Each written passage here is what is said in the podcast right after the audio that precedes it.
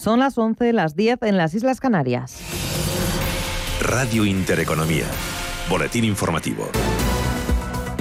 Buenos días. La ministra de Sanidad ha confirmado lo que este fin de semana avanzaba el presidente del Gobierno. Dice Carolina Darias que en las próximas 48 horas la mitad de la población española estará vacunada con la pauta completa. Lo aseguraba en la inauguración de los cursos de verano del Escorial de la Universidad Complutense, donde ha insistido además en la necesidad de colaboración entre las distintas administraciones para continuar con el avance de la vacunación en nuestro país. Esperamos que entre hoy y mañana podamos alcanzar ya el 50% de la población de nuestro país vacunada, con pauta completa. Esto quiere decir que uno de cada dos ciudadanos españoles va a estar vacunado con pauta completa. Más de 50 millones de dosis administradas. Verdad que si echamos una vista atrás, desde que el 27 de diciembre se pinchó por primera vez a Araceli, eh, los resultados han sido, están siendo espectaculares. Y llegan críticas desde Francia por la gestión de la desescalada en nuestro país. El secretario de Estado de Asuntos Europeos, Clement Van, ha asegurado en la televisión gala que está sacando lecciones de la desescalada demasiado rápida e imprudente en España para intentar evitar así tener que aplicar restricciones más duras y por eso se han reforzado, dice en Francia, los controles a la entrada del país. El Portugal, España, la Cataluña en particular. Dice Bon que están preocupados por la expansión de la variante Delta del virus y ha hecho un llamamiento a los ciudadanos a evitar España y Portugal como destino turístico ante el avance de la variante india del coronavirus. Y en clave económica, más de 2,3 millones de pasajeros llegaron a España en junio de 2021 desde aeropuertos internacionales, un 65% más que en mayo y el mejor dato registrado desde el inicio de la pandemia del coronavirus. Según los datos de Tour España, la puesta en marcha anticipada del certificado digital junto a la autorización de los viajes no esenciales desde Reino Unido han tenido un impacto positivo en las llegadas de pasajeros internacionales hasta nuestro país. Y precisamente el fin de las restricciones en Reino Unido han disparado las reservas de turistas británicos para viajar a España un 400%. Y en este escenario miramos a unos mercados financieros que en la jornada de hoy se tiñen de rojo. Estamos viendo al IBEX 35 caer casi un 2%, un 1,94. Cotiza esta hora el selectivo español en los 8.341 puntos. Dentro del IBEX se están salvando un valor. Farmamar de los recortes sube la farmacéutica un 0,66%. El resto de valores teñidos de rojo. Lo peor se lo está llevando IAG caída de casi el 4%, un 3,95 se deja el holding de aerolíneas. También entre los más damnificados, ArcelorMittal, que cae un 3,7 o Ferrovial, que se está dejando un 3,5. El resto de plazas en Europa también se tiñen de rojo. Destacan los recortes del Eurostock del 2% o de la Bolsa de Milán que está cayendo un 2,72 y también el turismo británico llama la atención por ese desplome de firmas como Carnival, la firma de cruceros que se está dejando un 7,6% y EasyJet que cae un 4,75 o la hotelera Intercontinental que cae casi un 4%. También destacable los recortes en los futuros estadounidenses, caídas para los futuros americanos del entorno del 0,4% y también el petróleo. Recorte para el crudo para el crudo West Texas del 2,77%, está ya por debajo de los 70 dólares el barril, 69 dólares con 58 después de que la OPEP, tras llegar a un acuerdo, elevara la producción de petróleo para contener la escalada del barril. Otras noticias. Y miramos a la política porque el Gobierno pretende reactivar el diálogo con la oposición esta semana. El encargado de hacerlo será Félix Bolaños, el ministro de la Presidencia, que tiene previsto hacer una ronda con los portavoces de la oposición para finales de esta semana. Quiere Bolaños reintentar con el PP la renovación de los órganos constitucionales. De forma prioritaria, el Consejo General del Poder Judicial en un momento crítico tras la última sentencia del Constitucional partido en dos mitades en su resolución. Desde la oposición, Cuca Gamarra, portavoz del PP, asegura sobre el Consejo General del Poder Judicial que están dispuestos a hacer una renovación. El único principio, dice, es que defender la, la independencia de los jueces.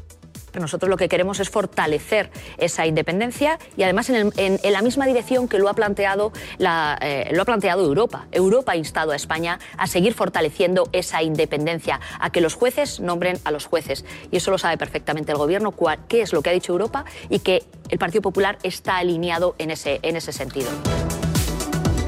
Y hasta aquí el tiempo para las noticias. Se quedan escuchando Capital Intereconomía. La información en nuestra aplicación móvil en intereconomía.com y dentro de una hora en esta sintonía.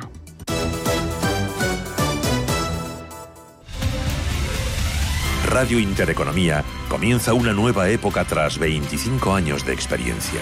Te invitamos a seguirnos. Una programación especializada, seria y completa para una audiencia experta.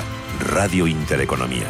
Nueva época. Nueva etapa, nuevas expectativas, con 25 años de experiencia.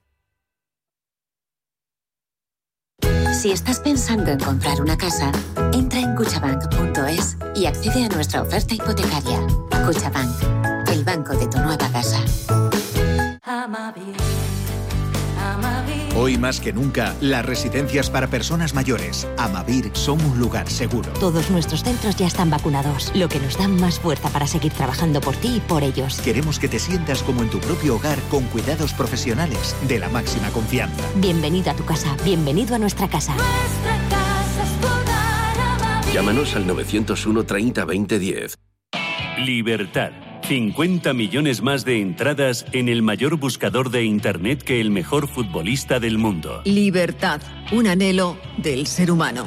Libertad, libertad, en Fuerteventura, en Bahía Azul. 150 kilómetros de playas son libertad. Deporte al aire libre es libertad. Una temperatura siempre agradable es libertad. Y libertad es la que tienes dentro de cada una de las villas de Valle Azul. Metros y metros cuadrados de paraíso, de privacidad, de libertad. La que te da la piscina privada, el jacuzzi, la barbacoa y, en definitiva, el lujo al alcance de muchos bolsillos. Bahiazul.com y disfruta de tu libertad.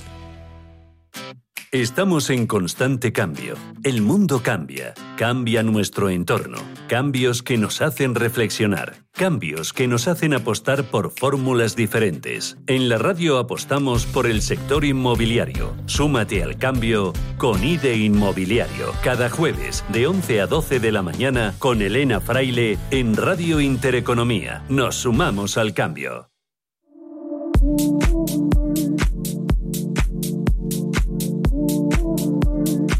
Los desayunos de capital.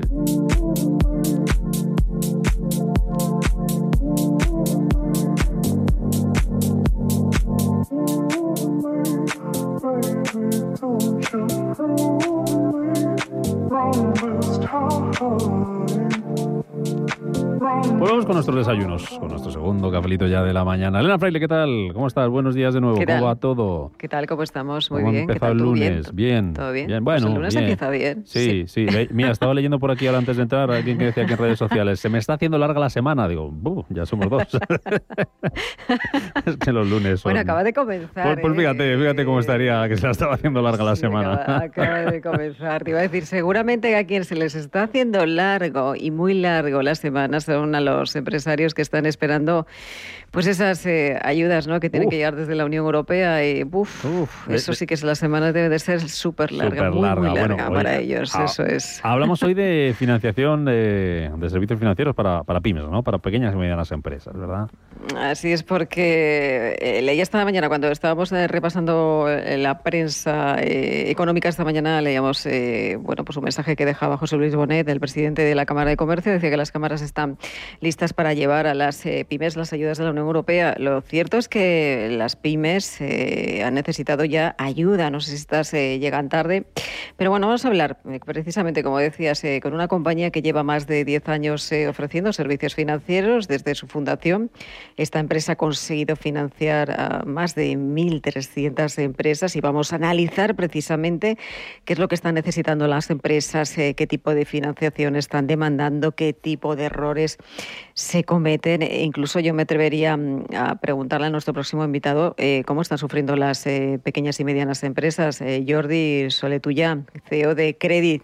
Jordi, bienvenido, buenos días. Buenos días, muchas gracias. Pues ¿Cómo estamos? ¿Qué está haciendo larga la pandemia. Sí, es como la semana que decíamos, ¿verdad? Se hacía muy largo y más para las empresas, ¿verdad, Jordi? Sí, lo que pasa es que en el sector empresarial nos jugamos mucho. Es decir, no, hmm. no, solo es cuestión de paciencia, sino que aquí nos estamos jugando puestos de trabajo, nos estamos jugando el futuro al final y, se hmm. están retrasando mucho las medidas y las ayudas que tienen que llegar a las empresas. Y cada día que pasa sin que las empresas eh, dispongan de los recursos necesarios, pues es un riesgo que hace que puedan caer muchas de ellas.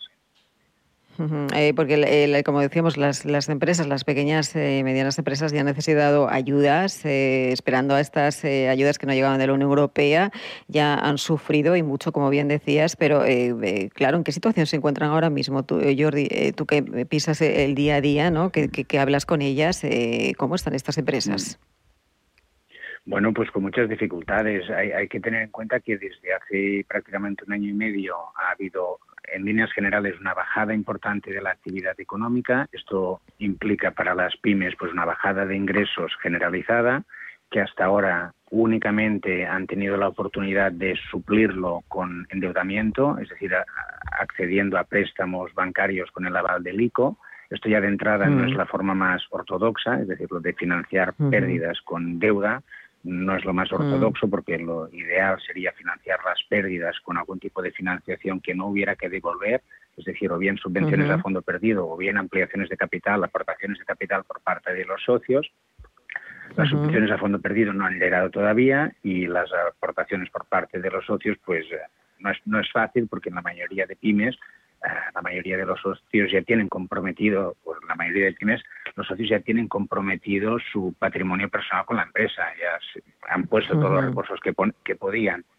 Entonces aquí, claro, nos encontramos que desde hace un año y medio estamos financiando la supervivencia de las empresas con deuda, que habrá que devolverla, y en este momento ya nos encontramos con, con, un, con las empresas que tienen un balance sobreendeudado y que por otro lado mm acreditan poca capacidad de, devolución de esa, de esa financiación.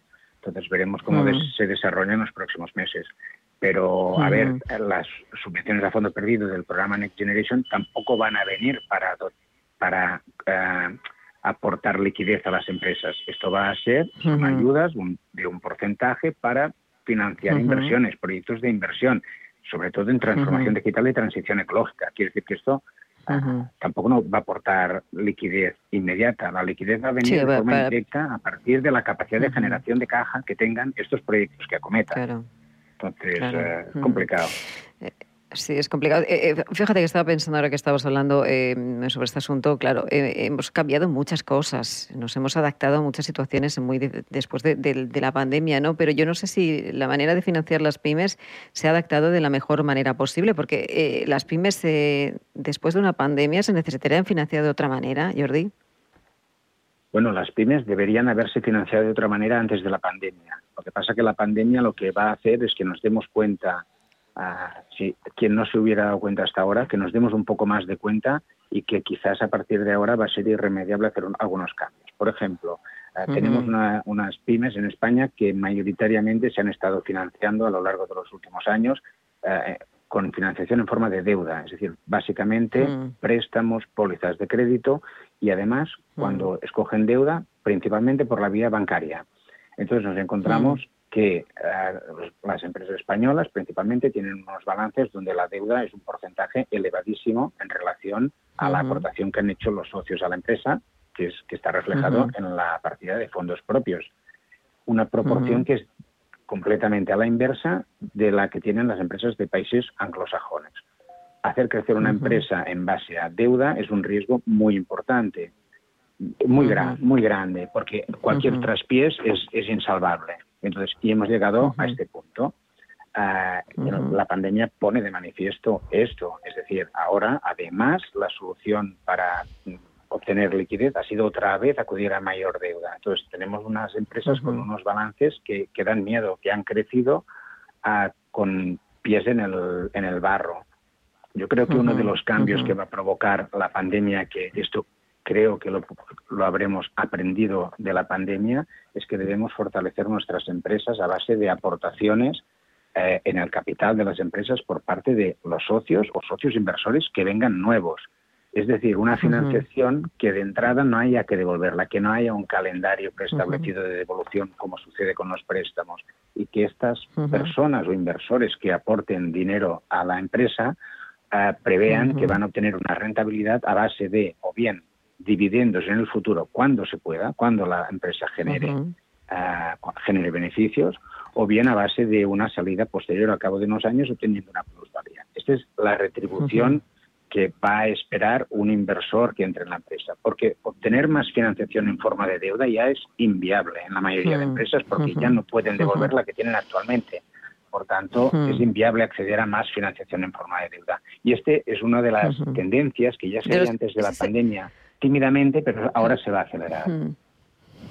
Te iba a decir, eh, eh, no sé si es, eh, claro, pero a lo mejor no, hay otro, otra solución, ¿no? Nada más que endeudarse. ¿Hay algún tipo de solución que las empresas puedan hacer en lugar de refinanciar esa deuda, Jordi?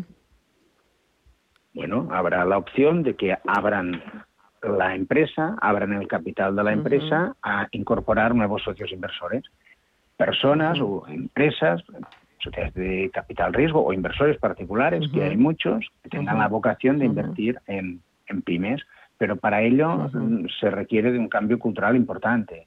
Es decir, a empresa, empresarios de pymes les cuesta mucho dejar entrar socios inversores externos porque aquello lo cuidan como si hubiera como si fuera su hijo, ¿no? Donde han puesto mucha energía y mucho cariño durante muchos años. Pero se van a encontrar con el dilema de tener que escoger o abrir las puertas de la empresa y dejar participar a otros socios externos que se incorporen o perder viabilidad, porque no va a haber otras fórmulas de obtener financiación, no va a haber posibilidad de, adquirir nueva deuda, porque la empresa no genera suficiente como para devolver la actual. Insisto, esto es una lectura general, siempre hay excepciones por descontado, pero pero la pandemia ha puesto de manifiesto un importante volumen de empresas en esta situación. Eh, eh, sobre los fondos, los Next Generation, de los que tanto eh, hablamos, ¿a quién pueden ayudar y cómo lo van a hacer, Jordi? Bueno, insistimos en que estos fondos van a ir destinados a financiar una parte de las inversiones que hagan las empresas, bien en transformación digital o bien en transición ecológica. Eso quiere decir que no van a servir ni para mantener empresas zombie ni para aportar liquidez, por tanto, las empresas tienen que pensar, si quieren acceder a estos fondos, llevar a cabo alguna inversión que las mejore, que las ayude a digitalizarse o a cometer mejoras o mejorar los procesos de forma que sean más cuidadosos con el medio ambiente. ¿eh? Insistimos en que son para inversiones. Y en estos momentos falta que empiecen las comunidades autónomas a concretar las convocatorias y a publicarlas. Entonces, en este momento todavía no se pueden solicitar, salvo que pequeñas cosas, pero el, grueso de calado eh, deberá ser ah, deberán ser publicadas las convocatorias en las próximas semanas, probablemente a partir de mediados de septiembre, probablemente, pero bueno, no descartemos nada, en las próximas semanas. Eh, bueno, a la, espera de que bueno podamos contar buenas noticias, eh, decía al principio que vosotros eh, lleváis con la empresa que en más de 10 años habéis ayudado a más de, de 1.300 empresas. ¿Cómo ayudáis y a qué tipo de empresas desde Credit, Jordi? Bueno, nosotros ayudamos a empresas de mediana dimensión con cifras de facturación aproximadamente entre 3 millones y 50 millones de euros y lo que hacemos es ayudarlas a acceder a financiación por todos los, por todas las vías posibles. Por un lado, a mm. conseguir financiación en forma de deuda, donde tenemos más de un centenar de operadores que ofrecen financiación en forma de deuda, entre bancos, organismos públicos y empresas privadas extrabancarias. Por otro lado, también las ayudamos a acceder a la financiación en forma de subvenciones que no hay que devolver. Y desde hace un año aproximadamente, desde que estamos a mitad de la pandemia, también ayudamos a empresas a conseguir lo que nos referíamos ahora, socios inversores que entren en el capital de las empresas, aportando liquidez y fortaleciendo los balances. es lo que hacemos. Eh, eh, Sí, eh, eh, Jordi, se ha disparado con motivo precisamente de, la pandemia. Decía que hace un año pusisteis, bueno, pues digamos esa línea ¿no? de negocio en marcha. ¿Hay necesidad, más que nunca ahora, de que las empresas tengan esas ayudas? Vosotros lo habéis visto en el último año, habéis, no sé, atendido a cuántas empresas con este tipo de problemas, con falta de financiación y con falta de ayuda. Bueno, nosotros durante la pandemia debemos haber atendido más de 150 empresas ah, buscándoles financiación en forma de deuda fuera de la vía bancaria. Esto siempre, eh, nosotros en, esta época de pandemia lo que ha pasado es que los bancos se han centrado solamente en atender a sus clientes. Y entonces nosotros lo que hemos ayudado a, nuestros clientes es a conseguir financiación fuera de la vía bancaria, porque la vía bancaria ya la exploraban ellos, la podían explorar ellos ah, tranquilamente, los bancos estaban bastante predispuestos y toda la financiación la hemos conseguido fuera del circuito bancario, entre organismos públicos y empresas privadas extrabancarias. Ah, después, ah, desde hace unos meses, pues ya estamos trabajando con más de 200 empresas para ayudarlas a acceder a los, a los fondos europeos del programa Next Generation, a las subvenciones. Pero esto vamos, vamos a ver hasta qué punto ayuda o no ayuda, porque yo creo que lo que necesitan más las empresas en este momento es liquidez para ir tirando adelante como puedan a la espera de que se reactive la actividad económica, se vaya reactivando poco a poco a medida que dejemos la pandemia atrás.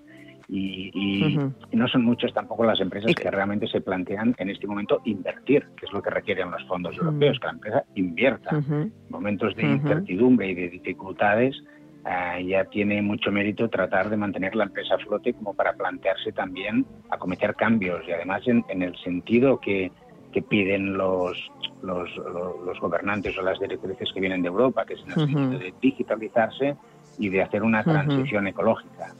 Es decir, nos encontramos muchos empresarios que, dicen, oiga, yo invertiré en lo que creo que a mí me conviene invertir o, necesito financiación para mantener la empresa a flote, pero que ante tanta dificultad todavía me tengan que decir si tengo que invertir hacia una dirección hacia otra, algunos pues lo encuentran que, es demasiada exigencia. Ya veremos, ya veremos, Bueno, ya veremos, ya veremos. A ver cómo... Eh, Jordi, ¿tú eres de los que ve el eh, vaso medio lleno o medio vacío? Algunas veces lo, vemos, lo veo medio lleno y otras veces medio vacío. Eh, Depende del día, por días. Eh, ¿Y el lunes se ve mejor o se ve peor? Así comenzábamos la semana. El lunes yo la acostumbro a ver mejor, porque hay la semana por delante, con oportunidades, pero, pero bueno, no son tiempos fáciles. Al final, los empresarios, eh, es, fácil decirlo desde fuera, pero deben tratar de hacer un ejercicio de, separarse de, la presión del día a día. Los momentos son muy complicados y debemos intentar no preocuparnos tanto, sino ocuparnos de gestionar la situación. Es lo máximo que se le puede pedir a un empresario, a un equipo directivo de una pyme en estos momentos, que es cabeza fría, tomar las mejores decisiones, sabiendo que la viabilidad de la empresa en muchas ocasiones, en este momento, tampoco depende de que ellos hagan una buena o regular gestión, sino que depende de factores externos que no se pueden controlar. Estamos hablando de que hay una crisis sanitaria y que de esto depende la viabilidad de muchas empresas. Por tanto, los equipos directivos y empresarios a cabeza fría ah, deben tomar las mejores decisiones, pero quizá no existe la decisión que salve a la empresa, quizá no, no está en sus manos. Pero lo único que se les puede exigir de alguna manera es máxima máximo criterio, prudencia y poca cosa más. Pues a por ello. Pues eh, con ese mensaje los quedamos, un buen mensaje eh, para comenzar el lunes. un buen mensaje para comenzar el lunes, la verdad. Jordi Solé, CEO de Credit, gracias por estar con nosotros esta mañana en Capital Intereconomía. Muchas gracias. gracias. Buen día, gracias. Buenos días. Empresas, mercados, finanzas. Capital Intereconomía. No sé de dónde vamos a recortar más. ¿Sabes lo que es la eficiencia energética? NES te demuestra que sí puedes ahorrar más en energía. En NES son expertos en ahorro y auditorías energéticas. Trabajan con las mejores empresas y al mejor precio. Ellas les avalan. Infórmate en NES.es. Te realizamos un estudio de forma gratuita. Pregunta y contacta en info.nes.es. NES, conviértelo en tu partner energético. Querido cliente Movistar, cuando acabe este anuncio estarás sonriendo. Y es que tenemos para ti un smartphone por 0 euros o un Samsung Galaxy S21 casi a mitad de precio. Pásate al nuevo Fusión Total Plus y elige el tuyo. Solo hasta el 10 de junio. En movistar.es o tiendas Movistar. ¿A qué estás sonriendo? ¿Eh? Radio Intereconomía es la mejor plataforma para dar a conocer, relanzar y poner voz a su empresa. Nuestro equipo comercial le asesora para conseguir sus objetivos. Contacte con nosotros. Teléfono 91 999 2121 y en el mail comercial arroba intereconomía.com. Radio Intereconomía, la radio de las empresas.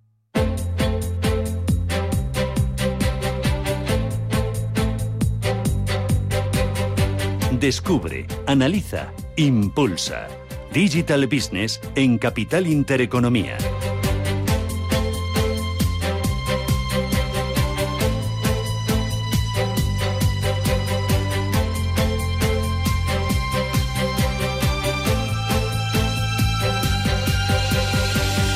Abrimos nuestro Digital Business que nos va a llevar hasta las 12 menos 5 aproximadamente del mediodía para conocer cosas que han pasado en el ámbito digital a lo largo de los últimos días, como por ejemplo ese lanzamiento por parte del Banco Central Europeo de lo que podría llamarse su fase de prueba, su fase de investigación de un euro digital. Vamos a hablar de esto, de las monedas digitales. Lo vamos a hacer con la ayuda de Estela Luna, que es consejera delegada de Pentaquart Consulting. Estela, ¿qué tal? ¿Cómo estás? Buen lunes. Bienvenida.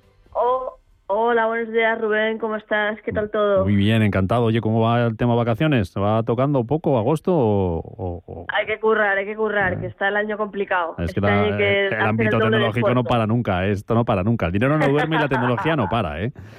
no para, no paramos nunca, no paramos. Oye, te, tocó hoy un tema apasionante, que son las monedas, las, las divisas digitales, con este lanzamiento del Banco Central Europeo. Lo primero, ahora hablamos del Banco Central Europeo, de lo que supone el lanzamiento, de, cuántas monedas, cuántas divisas digitales hay, porque hay ámbito público, ¿no? Por así decirlo, entre comillas, ámbito privado también, con algunas empresas que, han lanzado las, las, suyas. Pero hay gente que confunde las divisas digitales con las criptomonedas. No es lo mismo. No, no es lo mismo. O sea, las criptomonedas son estas monedas basadas en tecnología blockchain que tienen una que tienen un sistema eh, distribuido y que digamos que, que no tienen ningún respaldo físico ni fiduciario, mientras que las divisas digitales son divisas emitidas por bancos centrales, el Banco Central Europeo, el Banco de Francia, la Reserva Federal, el Banco Central de China, y entonces estos, estas divisas digitales están respaldadas por una moneda existente. En concreto, por ejemplo, con las divisas que está queriendo lanzar el Banco Central Europeo o los bonos que lanzó el Banco de Francia en abril, pues son divisas que están respaldadas por el euro. Es decir, mm. que por cada, cada, cada eh, euro digital, o como se llama en inglés, por las siglas en inglés, CBDC, Central Bank Digital Currency, pues por cada divisa digital hay, un, hay una cantidad de euros guardada en un banco central que la está respaldando. O sea, que es un poco como la vuelta al patrón oro y no tiene nada que ver con las criptomonedas. El Bitcoin no está respaldado por nada, es simplemente mm. tecnología y algoritmos. Claro. Es, otra, es otro paradigma. Luego hay una tercera derivada, eh, que no sé si se diferencia mucho, poco, nada. Las monedas digitales que han lanzado algunas compañías, Facebook, por ejemplo, eh, una moneda digital que, que, quiere lanzar al menos, ¿no? Que no sé si ha lanzado todavía, Diem se llama, ¿no? Eh, leí esta mañana. ¿Esto en qué se diferencia de las que están respaldadas, de las monedas divisas digitales que están respaldadas por bancos centrales? Bueno, pues eh, en concreto las eh, Facebook intentó lanzar una criptomoneda el año pasado, lo que pasa es que luego lo luego lo mm, paró el lanzamiento por un poco poco por las polémicas que hubo eh, y el Diem, como tú bien decías, y, y, luego lanzó Libra, que es la criptomoneda de Facebook, pero luego lo paró porque en realidad es una moneda privada, digital y global y entonces es un método de pago alternativo que, que, inicia Facebook para mm, cifrarse de tal manera que todo es, un depósito de valor, pero, pero en realidad tampoco está respaldado por nada. O sea, la diferencia con las divisas digitales es que las divisas están respaldadas por valores de los bancos centrales, mientras que la criptomoneda que emite Facebook, que se llamaba Libra, o las eh, cualquier criptomoneda, el Bitcoin, el Ethereum, todas las criptomonedas que hay, son criptomonedas que están que solo viven en el mundo digital, o mm. sea, que no tienen un respaldo en el mundo físico, que es un poco la, diferencia fundamental. ¿Qué te parece a ti de la Luna? Esto que,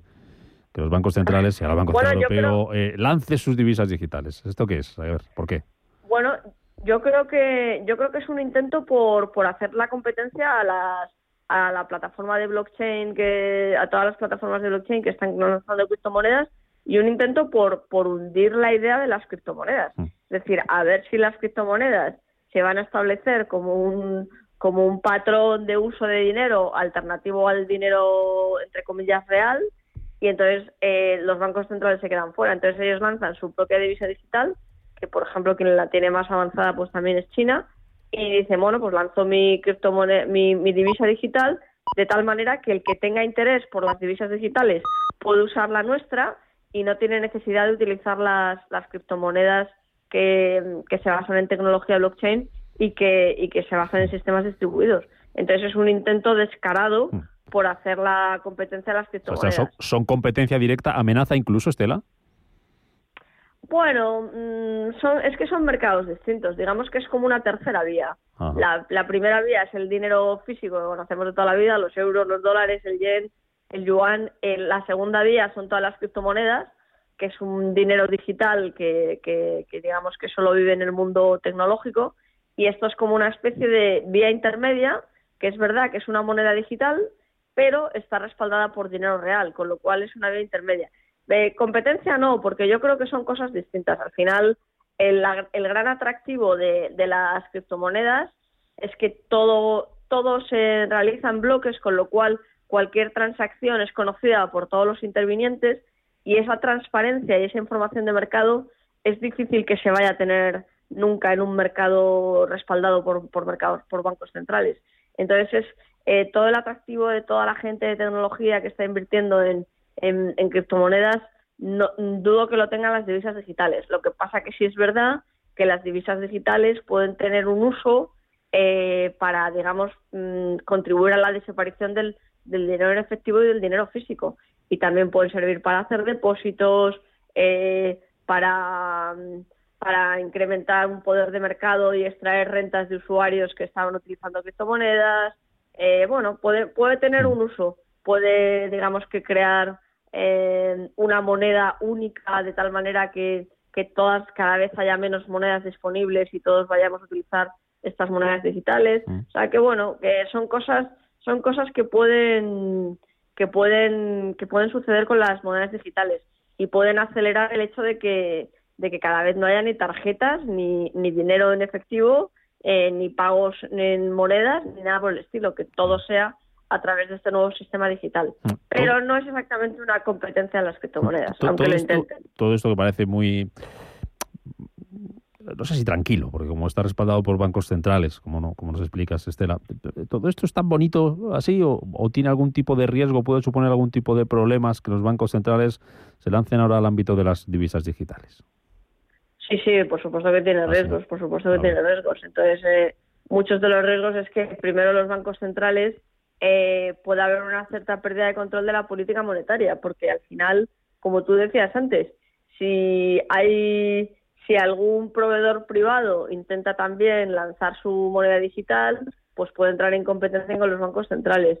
Puede haber, puede ser una fuente de riesgo sistémico, porque también si, si hay una moneda que domina la mayoría de las transacciones, pues cualquier quiebra en esa moneda puede repercutir en el conjunto de los sistemas. Eh, también es una disrupción en el sistema bancario, de tal manera que es una alternativa a los depósitos, a los ahorros de las familias, a los ahorros de las empresas. Entonces, bueno, eh, esto podría encarecer el, crédito, incentivar una mayor toma de riesgos. O sea, que hay otros, hay otros riesgos que suceden por, por el uso de las monedas digitales. Y, y también, bueno, eh, ciertos problemas de liquidez. O sea, aunque parezca mentira, el, el dinero digital, cuando cuando se emita por proveedores privados puede tener puede tener algún cierto tipo de, problema de liquidez. Mm. Por los bancos centrales es difícil, pero bueno, en realidad eh, yo creo que, es todavía una decisión que está en ciernes y que los bancos centrales tienen que decidir si quieren formar parte de esta revolución o no, porque mm. la revolución de, de las criptomonedas y del mundo digital ha llegado para quedarse. ¿Quién va más avanzado aquí, Estela? Porque aquí el Banco Central Europeo lanza esto ahora, pero se da un margen, entre comillas, un periodo de prueba, de investigación de dos años y luego dentro de dos años decide si esto le ha convencido o no eh, seguir adelante. Eh, ¿El resto de bancos centrales cómo están? ¿Quién está más avanzado en esto? Pues quien más está invirtiendo en esto es China con el yuan digital, eh, porque quieren el plan a largo plazo de China. Llevan casi una década trabajando en esta alternativa al efectivo y, y lo que quiere China es tener que esta sea la moneda por defecto en el país y que se pueda se puedan utilizar cajeros automáticos para convertir yuan digital en efectivo. O sea que vamos a poder ir a nuestro cajero y sacar monedas digitales y hacerlas dinero para hacer la compra, por ejemplo. Pero vamos a poder hacer las compras. Pero podremos hacer la compra un día con, con dinero digital, con, con este con esta divisa digital. Claro, claro, eso es un poco eso es un poco a lo que aspira, lo que ah. desde luego está aspirando China en una gradual implementación que está haciendo y, y también a lo que lo que aspirarán los otros gobiernos centrales. De hecho, China una de las cosas que ha hecho ha sido regalar millones de yuanes digitales a los habitantes de China para que lo puedan probar y se convenzan de su utilidad. O sea, que está regalando dinero para decir, venga, venga, a probarlo. Esto ya es como, o sea que digamos que ahora mismo son son los que están son los que están más avanzando. Y luego el euro digital también empieza empieza a oírse mucho sobre ello pero todavía no hay nada, no hay nada decidido. sí, está todo una, una, cosa más, Estela, porque esto yo sí se lo... Claro, mucha gente con la duda, pero yo esto, eh, si se lo cuenta a mi madre, lo que me va a preguntar, ¿en qué se diferencia este euro digital del dinero, entre comillas, digital que tenemos online en las tarjetas cuando compramos, por ejemplo, en Amazon? Bueno, pues la, la diferencia está en que lo puedes utilizar con tus dispositivos, eh, la diferencia está en que... Eh, es un dinero que, mm, que, lo puedes utilizar en cualquier tipo de transacción electrónica eh, que no tiene por qué estar necesariamente respaldado por tu por tu dinero en tu cuenta bancaria. O sea es decir hay son cosas que todavía no están definidas del mm, todo y que están en, fase de, en fase de definición bueno, pues aprendemos. Lo iremos viendo en los próximos meses. Bueno, pues aprende un poquito y seguiremos aprendiendo. Que, me alegra que, que, me digas esto para terminar, ¿no? Que hay cosas que todavía están por definir para los que esto nos suena un poco todavía como a, lejano, que todavía hay que rematarlo para que lo terminemos de, de entender. Ojo lo que estamos aprendiendo en los últimos años, ahora que estamos con las criptomonedas intentando comprenderlas, que cada vez hay más, ahora nos salen las divisas digitales, que aquí sí están los bancos centrales. Bueno, la Luna, consejera delegada de Pentacuad Consulting. Hablamos en unos días, que vaya muy bien la semana. Gracias, como siempre, por esta clase, por aprender, por, enseñarnos y, ayudarnos a comprender las cosas. Que vaya bien, Estela, gracias. Me alegra que estés ahí, que, Igualmente, no, que no descanses. gracias. Nos vemos pronto. Adiós.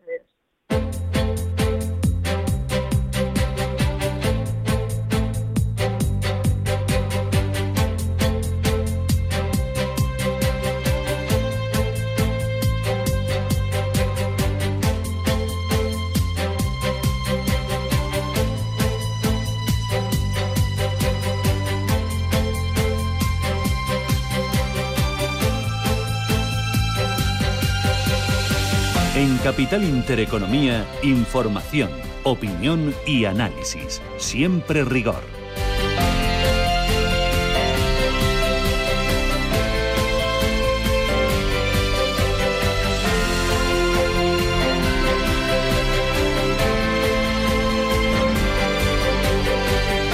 Seguimos avanzando minutos en este Digital Business de este lunes, día 19 de julio, aquí en Capital Intereconomía. Hablamos de software, lo vamos a hacer con Workiva y con Jorge Tavio, que es el director de Workiva para España y para Portugal. Jorge, ¿qué tal? Bienvenido, muy buenos días.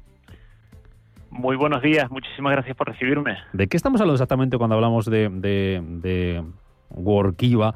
Dedicarse a conectar equipos, datos, procesos, pero para los que somos todavía medio, medio, medio digitales, casi 1.0 todavía, ¿cómo lo entendemos lo que hacéis vosotros, Jorge? Pues básicamente es una, es una compañía que da software en la nube, ¿vale? Y, lo que ayuda es digitalizar procesos de reporting, sobre todo eh, todos aquellos que están sujetos a, regulación, ¿vale? En resumidas cuentas, lo que viene a hacer es simplificar trabajos complejos y también eh, conectar lo que es la información estructurada los datos financieros, lo que factura una compañía, su, su, capital, etcétera, y también la información desestructurada que está teniendo, está ahora creciendo en importancia por, por, por, la, por la regulación en sostenibilidad y por la importancia que tienen los datos eh, no financieros de las compañías, sobre todo aquellas grandes, para reportar de una forma consistente y continua y de forma automática. Mm, ¿Todo esto con quién lo hacéis, Jorge? ¿Para quién lo hacéis estos servicios?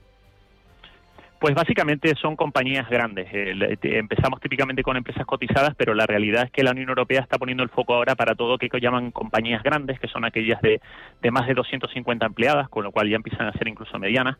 Pero nosotros empezamos a trabajar en España eh, hace tres años, pues en remoto, atendiendo a los clientes en inglés.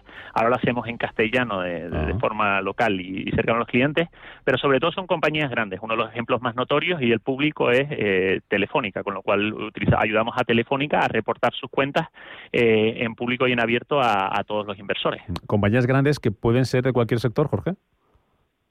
Sí, todas las sectores. La realidad es que los distintos sectores tienen distintas eh, normativas. el sector financiero tiene, tiene muchísima regulación, pero la realidad es que todos los sectores tienen la, necesidad de reportar en formatos regulados, ¿vale? Eso y también la, realidad es que las compañías no cotizadas también tienen esa necesidad. Reportan de una forma eh, desestructurada, es decir, eh, una forma un poco caótica, es decir, sacando la información en Excel de un lado para luego publicarla en, en, los formatos que pide el registro mercantil. Mm. E-, esos servicios esos, eh, lo que hacéis con, vuestros clientes, ¿qué, ventajas les va a permitir? ¿Qué, van ¿Qué valor añadido aportáis?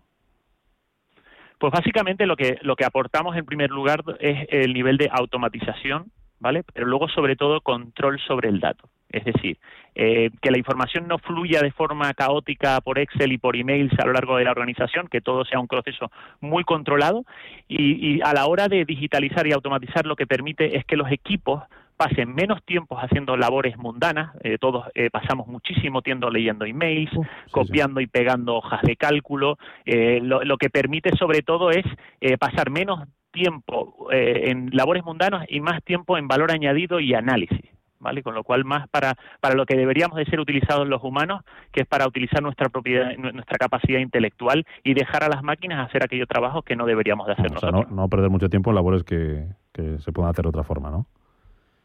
Correcto, correcto. Mm, eh, ¿cómo, ¿Cómo fue el año pasado? ¿Cómo, cómo, cómo fue un año que entiendo que sea típico ¿no? para vosotros, marcado por, por la pandemia? Y, ¿Y cómo va la primera mitad de este 2021? ¿Qué diferencias habéis encontrado?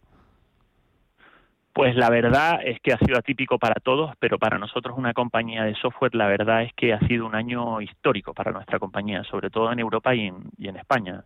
Eh, por dar algunos datos, sobre todo nosotros eh, llevamos cinco años duplicando nuestra cifra de negocios en Europa todos los años. ¿Vale? Nosotros en, en bolsa el año pasado se sigue nuestra acción, el año pasado se duplicó, en los últimos 12 años se ha duplicado el valor de nuestra acción. ¿Vale? Con lo cual, eso lo que quiere decir es que nuestra, nuestra solución, sobre todo en tiempos de COVID, es una solución muy, muy, muy elegante para trabajar en remoto y trabajar de forma colaborativa, porque esa, esa, esa función que hacíamos históricamente nosotros, en el que nos, nos metíamos en una sala de reuniones y colaborábamos y trabajábamos en la creación de un documento, pues desde casa ya no es igual, ya estamos conectados vía Teams todos, conectados eh, en remoto, eh, con lo cual eh, trabajar en herramientas que os permita trabajar en, en, remoto, la verdad es que en, para nuestra solución es una, es una ventaja competitiva. Claro, porque eso cuando todos tuvimos que trabajar a distancia, que supuso desde el punto de vista de lo que hacéis vosotros, desde el punto de vista tecnológico, eh, la, la, llegada de la, de la pandemia y después de todo esto, estos meses, ¿han cambiado mucho las, las peticiones, las necesidades de vuestros clientes? Lo que, lo que ha venido mucho a cambiar es la forma en la que los clientes interactúan con nosotros. Nosotros, aunque seamos una compañía de software, históricamente siempre hemos visitado al cliente in situ, le damos dado mm. servicio en persona y, eso ha pasado a ser en remoto. ¿Qué es lo que pasa? Que nuestra herramienta ya estaba en la luna, eh, en, la, en la, iba a decir en la luna, en la nube. Casi, eh, casi, casi, ¿eh? básicamente, todo llegará. Casi, casi, casi, casi. pero básicamente nosotros, como, como ya les atendíamos desde la nube, pues no, no, no, no, no ha habido mucha complicación a la hora de servirles. Cabe destacar que a la hora de contratar, pues sí que ha cambiado, porque ya no te ves en persona, la firma de contratos ya no, ya no es como antiguamente, pues se envía un, contrato por, correo ordinario con la firma de un, de un consejero delegado, sino que ahora es firma digital con lo cual eh, ya, ya no hay ese trato personal. Nosotros, eh, eh, una de las cosas importantes que estamos destacando con, con, el, impulso en España es que ahora atendemos localmente. Y, estamos deseando llegar al momento en el que podamos volver a visitar a nuestros clientes, pero de momento lo estamos haciendo todos en remoto. Bueno, ¿y por dónde van a ir las tendencias? Cuando ya, bueno, vamos superando poco a poco eh, la pandemia, vamos volviendo poco a poco, si Dios quiere la normalidad, la gente se va reincorporando a las oficinas, habrá menos trabajo remoto, será de otra manera. ¿Hacia dónde va a ir todo esto? Yo creo que ahora mismo, eh, o sea, primero hay un hito histórico en la forma, en la digital, en la era de la digitalización, que es este en concreto, y, nos vamos hacia una era en la que yo creo, sobre todo porque hay mucho debate de la digitalización está quitando puestos de trabajo, ¿no? Eh, yo creo que estamos ante una oportunidad de utilizar a los profesionales para lo que realmente fueron formados y para lo que realmente se prepararon. Es decir, eh, eh, atrás queda la época de Charlie Chaplin de los vídeos en blanco y negro cuando alguien le da con un martillo directamente un proceso y hacemos todo continuamente. Yo creo que eso queda atrás y, que vamos a esperamos que volvamos a vernos en persona todos, ¿vale? Pero que nos veamos todos para para, para analizar, para utilizar nuestra capacidad intelectual para todo aquello para lo que fuimos formados con nuestras carreras, con nuestros máster, con nuestros idiomas, ¿no? Y, no para hacer trabajos mundanos, mundanos y tediosos en los que eh, el día de la marmota todos los días cuando llegas a la oficina con los emails eh, y, el abrumamiento que, que, eso conlleva, ¿no? O sea que yo creo que estamos ante una oportunidad eh, de separar eh, todas aquellas trabajos de bajo valor añadido y centrarnos en lo que realmente es importante y para que lo, que realmente los profesionales eh, deberíamos estar contratados. Una más, eh, ¿qué perspectivas tenéis aquí en el, negocio ibérico, en España y, Portugal, a nivel negocio? ¿Qué, esperáis? ¿Qué, previsiones? ¿Qué expectativas? Pues somos muy ambiciosos. Yo acabo de ser recientemente anunciado consejero legado para, para, todo lo que es España y Portugal y, lo hacen y lo, lo, lo, han hecho la compañía con la visión de que España sea uno de los eh, sectores de, los, de las regiones estratégicas para Workiva muy por delante incluso históricamente de, otras regiones como Italia que siempre tenían más más eh, prioridad para nosotros España es uno de los de, la, de, la, de, las regiones, España y Portugal, Iberia en general, es unas regiones estratégicas. Y por eso hemos eh, llevado a cabo contrataciones para que todo lo que hagamos en, en local sea todo en castellano y atendiendo a nuestros clientes con relaciones personales. Con lo cual, mm. Ambición toda del mundo, prácticamente nuestro objetivo es duplicar nuestra cifra de negocios todos los años a partir de ahora. Pues con lo cual, meteóricas y muy ambiciosas. Pues mucha suerte por ello, a conseguirlo. Jorge Tavio, director general de Workiva para España y para Portugal. Gracias por acompañarnos esta mañana aquí en Capital Intereconomía, en este Digital Business. Que vaya bien. Muchísimas gracias y mucha suerte. Un saludo.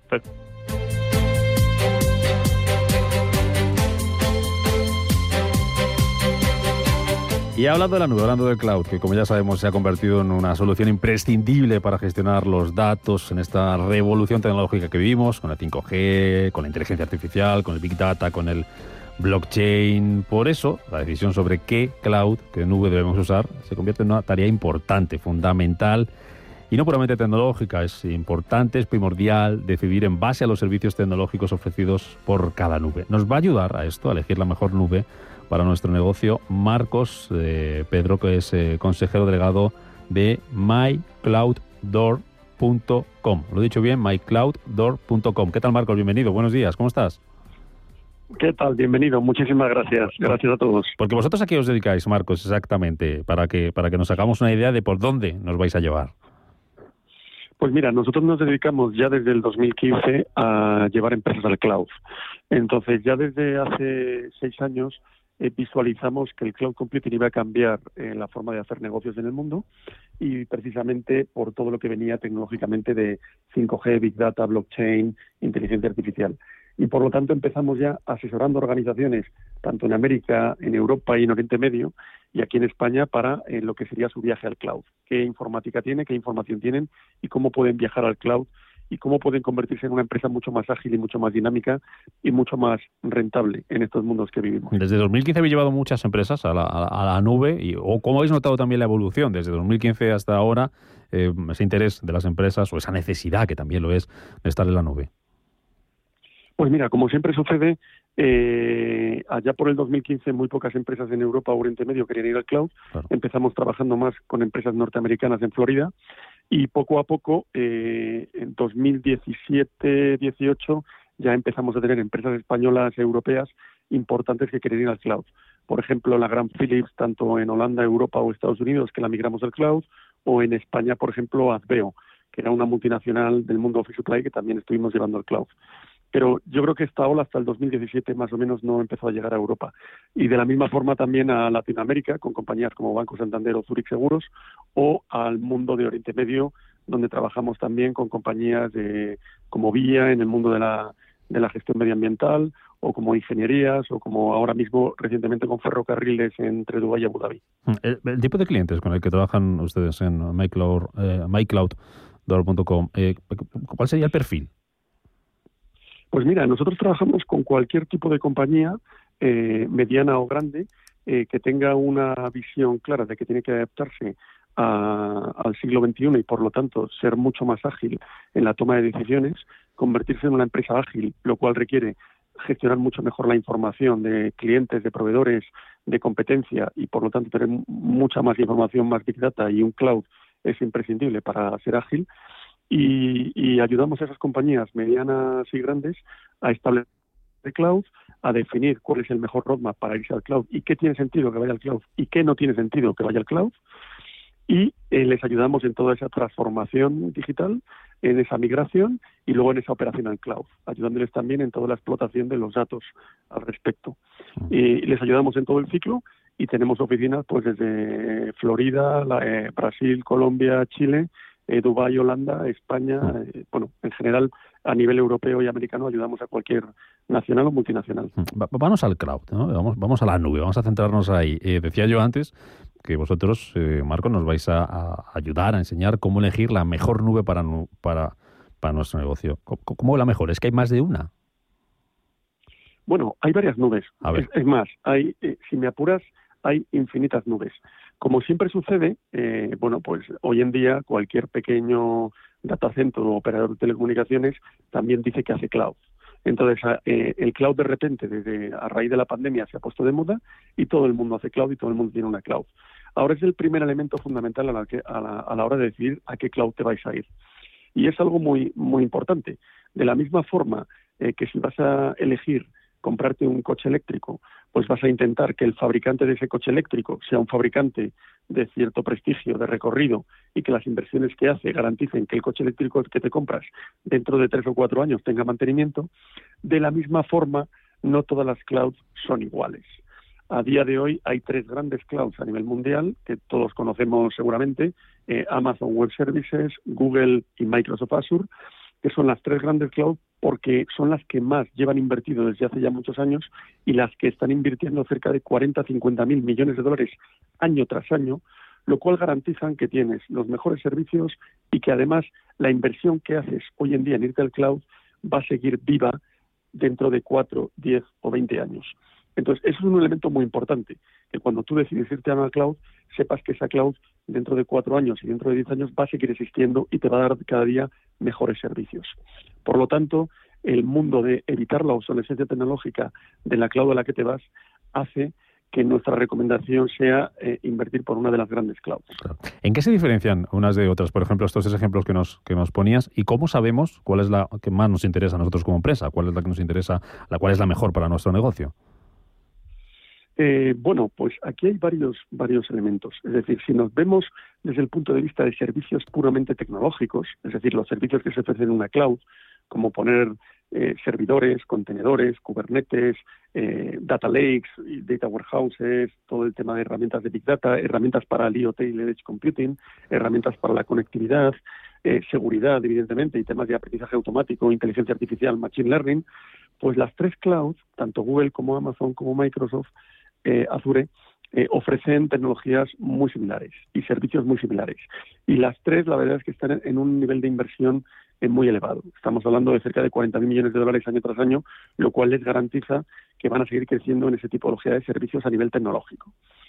Si lo miramos más a nivel de estrategia, que es nuestra recomendación como MyCloudor, pues para nosotros elegir un partner de cloud no es solo elegir la mejor tecnología, lo cual está muy bien, eh, elegir un partner de cloud es elegir ese partner que te va a acompañar durante los próximos años en la evolución de tu negocio, en la gestión de tus clientes y en la gestión de los datos de tus clientes. Y es aquí donde nosotros desde MyCloudor planteamos un elemento disruptivo, que es que cuando vas a elegir la mejor cloud, seguramente no sea solo tan importante eh, verificar qué tipo de servicios tecnológicos te ofrecen, sino también es tan importante o más ver qué está haciendo Amazon, Microsoft o Google en otros mercados más maduros como el americano. Y nos encontramos, por ejemplo, que un Amazon en Estados Unidos pues ha lanzado Amazon Pay o Amazon Cash con servicios de pago y con servicios de cash y con servicios de préstamos a pymes, con lo cual está dando servicios financieros. Nos encontramos que un Amazon en Estados Unidos ha lanzado una, última... stores Ah, sí, perdona, perdona, perdona, que se te, se te, había cortado un poquito, Marcos, perdona, termino. Sí, está, está, está, está, lanzando servicios como Luxury Stores, está lanzando venta de seguros con Amazon Protect, está lanzando alimentación fresca como Amazon Fresh. Entonces, a la hora de la verdad, Amazon, como bien dijo eh, su, eh, su fundador, Jeff Bezos, ya lo dijo en su visión hace 25 años. Eh, Amazon quiere construir un lugar donde las personas puedan encontrar y descubrir todo lo que quieran comprar en línea. La visión de Amazon es vender todo lo que se nos ocurra en línea. Y ahí está. La pregunta que nosotros le hacemos a cualquier empresa es, ¿pondrías tus datos en una empresa que va a terminar compitiendo contigo? Esa es una reflexión interesante que hacer. Te hago una última pregunta para terminar, eh, Marcos, muy, muy rápida. ¿Qué, nota le pondrías tú, que sabes mucho de esto, que trabajáis con muchas empresas, qué nota le pondrías a, la, presencia de empresas españolas en, la nube? ¿Cómo, ¿Cómo estamos ahí? Pues mira, eh, depende en relación con quién. Eh, si nosotros nos, relacionamos con Estados Unidos, pues yo creo que la, situación de las empresas españolas sería un 2. Si nos, eh, nos miramos junto con otras empresas, por ejemplo, centro-sur de Europa, pues a lo mejor la nota podría ser un 5 eh, o un 6.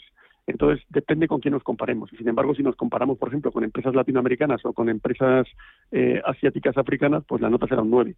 Al final todo depende con quién te compares. Lo que está claro es que España va por detrás de Estados Unidos y España va por detrás del norte de Europa eh, mercados como eh, Gran Bretaña, todo lo que es Dinamarca, Suecia, Noruega y Holanda van bastante más avanzados que España en lo que es la transición al cloud. Piense que desde el 2017 estamos migrando Philips a nivel europeo y americano al cloud, cosa que grandes compañías españolas todavía no han empezado. Pues a seguir trabajando con ayuda de compañías como la vuestra, mycloud.com. Marcos de Pedro, su consejero delegado. Gracias por estar esta mañana aquí en Radio Intereconomía, en este Digital Business, por enseñarnos todo esto. Gracias, Marcos. Muchísimas gracias a todos. Gracias a Intereconomía. Gracias.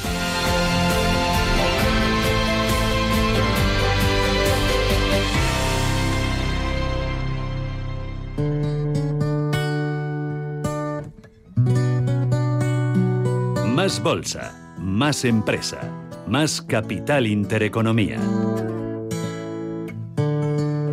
Nos vamos a ir de cumpleaños, celebrando el 74 eh, cumpleaños del músico Brian May, conocido mundialmente por ser guitarrista y vocalista de la banda británica Queen. Compuso muchos de los grandes éxitos del grupo. Es considerado uno de los guitarristas más grandes y originales de la historia y con su cumpleaños nos vamos. Se quedan eh, con las noticias, boletín informativo, después a media sesión con Rafa Jiménez y mañana estaremos por aquí a las 7 en punto de la mañana. Pasen un feliz lunes, sean felices, adiós.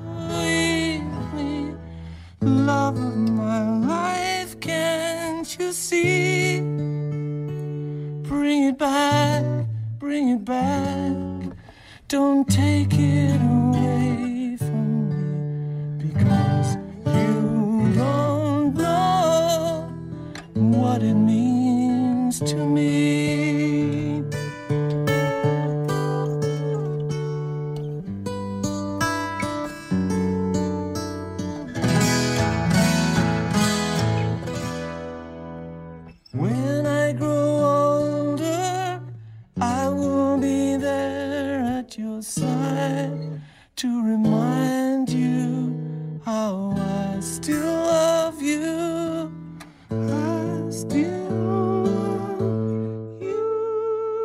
Capital Intereconomía, gestión, finanzas, empresas.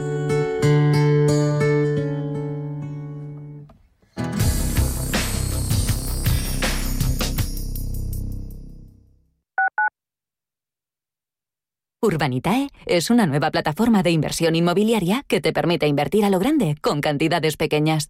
Uniendo a muchos inversores, logramos juntar el capital suficiente para aprovechar las mejores oportunidades del sector. Olvídate de complicaciones. Con Urbanitae ya puedes invertir en el sector inmobiliario como lo hacen los profesionales. Soy José Luis, director de Seguros García Ochoa y quiero darte mi teléfono personal para asesorarte, hacerte un estudio de todos tus seguros y ayudarte a ahorrar. Toma nota, 679 48 20 40. Repito, 679 48 20 40. Mi compromiso, estar más cerca de ti. José Luis García Ochoa, Premio Empresario del Año Fedeto 2019. Seguros García Ochoa, comprometidos con las personas. Quiero alquilar mi casa, pero ¿y si los inquilinos no me pagan o no cuidan el piso o tengo quejas? Deja de preocuparte, porque en Renta Garantizada te protegen de todo. Cobrarás tu alquiler todos los meses aunque no pague el inquilino y se ocupan de la gestión del día a día. Y tú tranquilo. Infórmate en el 910 1095 o en rentagarantizada.es. Alquiler garantizado. Desde 2002, el restaurante Asador y Yumbe ofrece lo mejor de la cocina vasca en Madrid. La selección cuidada de los productos desde su origen y el trato cercano son señas de identidad de nuestro restaurante. En Iyumbe apostamos por una cocina en la que priman los sabores, basada en el producto de temporada y que mima al máximo la calidad de sus platos. Estamos en Madrid, en Paseo de la Castellana 172, en el 91 867 5902 y en La Moraleja, en Avenida de Bruselas 9, en el 91 490 1096. Restaurante Asador Iyumbe. Radio Intereconomía.